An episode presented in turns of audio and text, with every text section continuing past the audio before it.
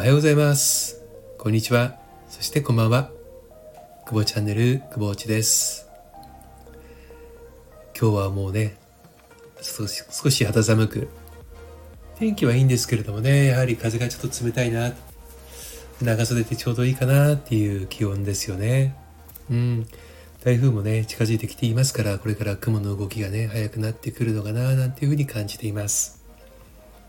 皆さんのお住まいのところは天気はいかがでしょうか？ねだいぶねあの前の回でもお話をさせていただいたんですがまたちょっとしばらくね見ていなかったんですが Amazon プライムの三国志をね、えー、続きを見始めました。夜ね、どうしても、あのー、中途半端に眠りに落ちてしまってね、えー、ここでもうちょっとまた目が覚めてしまうので、えー、三国志をね、ちょっと見てさらに目が覚めるという状況になるんですけども、ちょうど昨日見たのが、あの、諸葛亮孔明のね、あの、有名な泣いて馬食を切る話でしたね。あ見ながらね、ちょっと思ったんですよ。あの、馬食を切るっていうね、まあ、非常に有名なエピソードではありますけれども昨日そのドラマを見ながらねあれ自分はこのエピソードを詳しく知らなかったんだなって思いました。うん。まあ前後ね改めてこのドラマ化されて映像で見るとねやっぱり理解度が全然違いますよね。その文章でね読むよりもコミックで見るよりもやはりあの映像っていうのはすごいなと思うのは感情？その時のやっぱり状況とかねがもう視覚的に飛び込んでくるじゃないですか。なのでまあねちょっと初めて見た形になるんでしょうけどその場所をね、えー、切るに至った経緯をねえー、映像で見ながらちょっとねそこから学びを得なきゃいけないなと思ってる自分がいて気づいたら明け方の4時と。いうね。非常に良くないよろしくないですね。うん。アマゾンプライムはねやっぱりあの見やすいですよね。うん。ちょっとこうダウンロードしておいてね外出先に見見ればいつでも見れるしで料金もかからないしね。うん。で多分その映画館とかレンタルだったら借りないかもしれないっていう映画も見やすいからねあの視聴するじゃないですか。そうするとやっぱりあこんな映画があったんだっていうね気づきがいっぱいあってうんどれだけ知らない映画を見たんだろうっていう感じです学生の時にねあの、まあ一人暮らしをしていたんですけれどもまあ遊び仲間とねレンタルビデオに行ってね、まあ、いろんな映画を借りてきてで SF とかね、えー、アクションとか恋愛とか、えー、ホラーとかね、えー、結構見てましたけどもそれでもやっぱり借りる時ってまあ当たり前ですけどもお金を払うのでそんななんか外れかもしれないっていう博打の映画は借りないかったんですよね。まして学生ですから。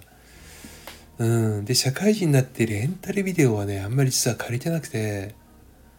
あのー、比較的ねまだ社会人になってそういった時間がある時ってお金があったのでもう見たい映画は買っちゃうっていうね。うん、レーザーディスク、それから、えー、DVD でブルーレイと。同じ映画が何本もあるとかね、あの、ありますけど、本当に映画が好きでね、あの、今のもそうですけど、何百枚ってね、あの、ブルーレイや DVD が、え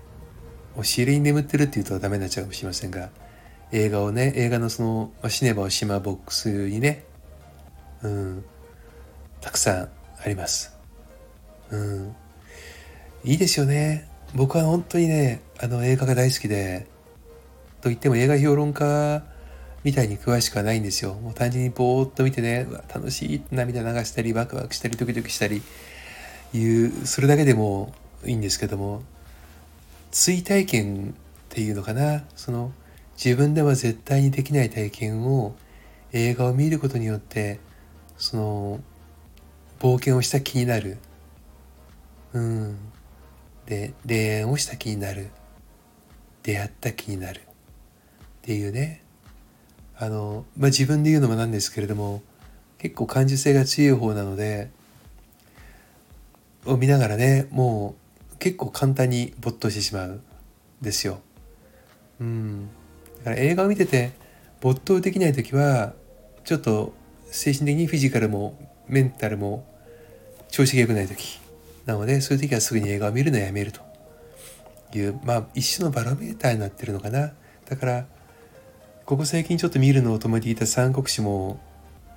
ね本当は寝なくちゃいけないのは分かっていてただ中途半端に深夜目が覚めちゃうから見るというのもおそらく自分の中で何かねあの三国志のようなね何かを求めてると、えー、解釈をしてます。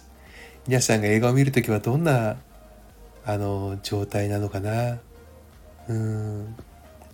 ね笑いたい時とか泣きたい時とか恋愛映画を見たい時とかアクションを見たい時ってあるじゃないですか。どんなに好きな映画でもその見るねあの状態自分のそのこの心のね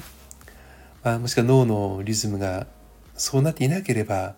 好きな映画でも頭に入ってこないし見るのがしんどくなるし。やはりこういうのってタイミング自分のそのバイオリズムなのかねあの波長がぴったり合った時じゃないとスーってね世界に入っていけない。ですよね。これは本も同じでしょうね。最近ね視力が落ちてきたんで本を読むのが本当にしんどくてね。あの読めないから疲れるでしょ目が。で疲れるとねも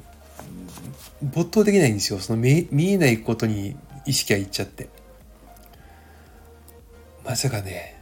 こんな風になるとは思わなかったです。ね本は本当に好きでね。うん。まあ営業の時とか電車で結構動いてたのでそうするとやっぱ1日に23冊。で移動先でまた本屋さん寄ってまた買ってでまた読んでっていう繰り返しでどんどんどんどん本が溜まってった時もねあったんですけれども今はもう一冊読むのに難儀してます。これだんだんね赤読状態本が物高く積まれていくという状態になってるくぼちです。読まなきゃなと思いながらね、うん、目が疲れちゃうんですよ。本当に。うん眼鏡もねちょっとしんどいから嫌でかけないんですけど。裸眼だとねもう見えないんですよね。悲しいですね。皆さん目は大事にしてくださいね。ということで最近 Amazon プライムにまたまたハマっている久保地でした。それではまた。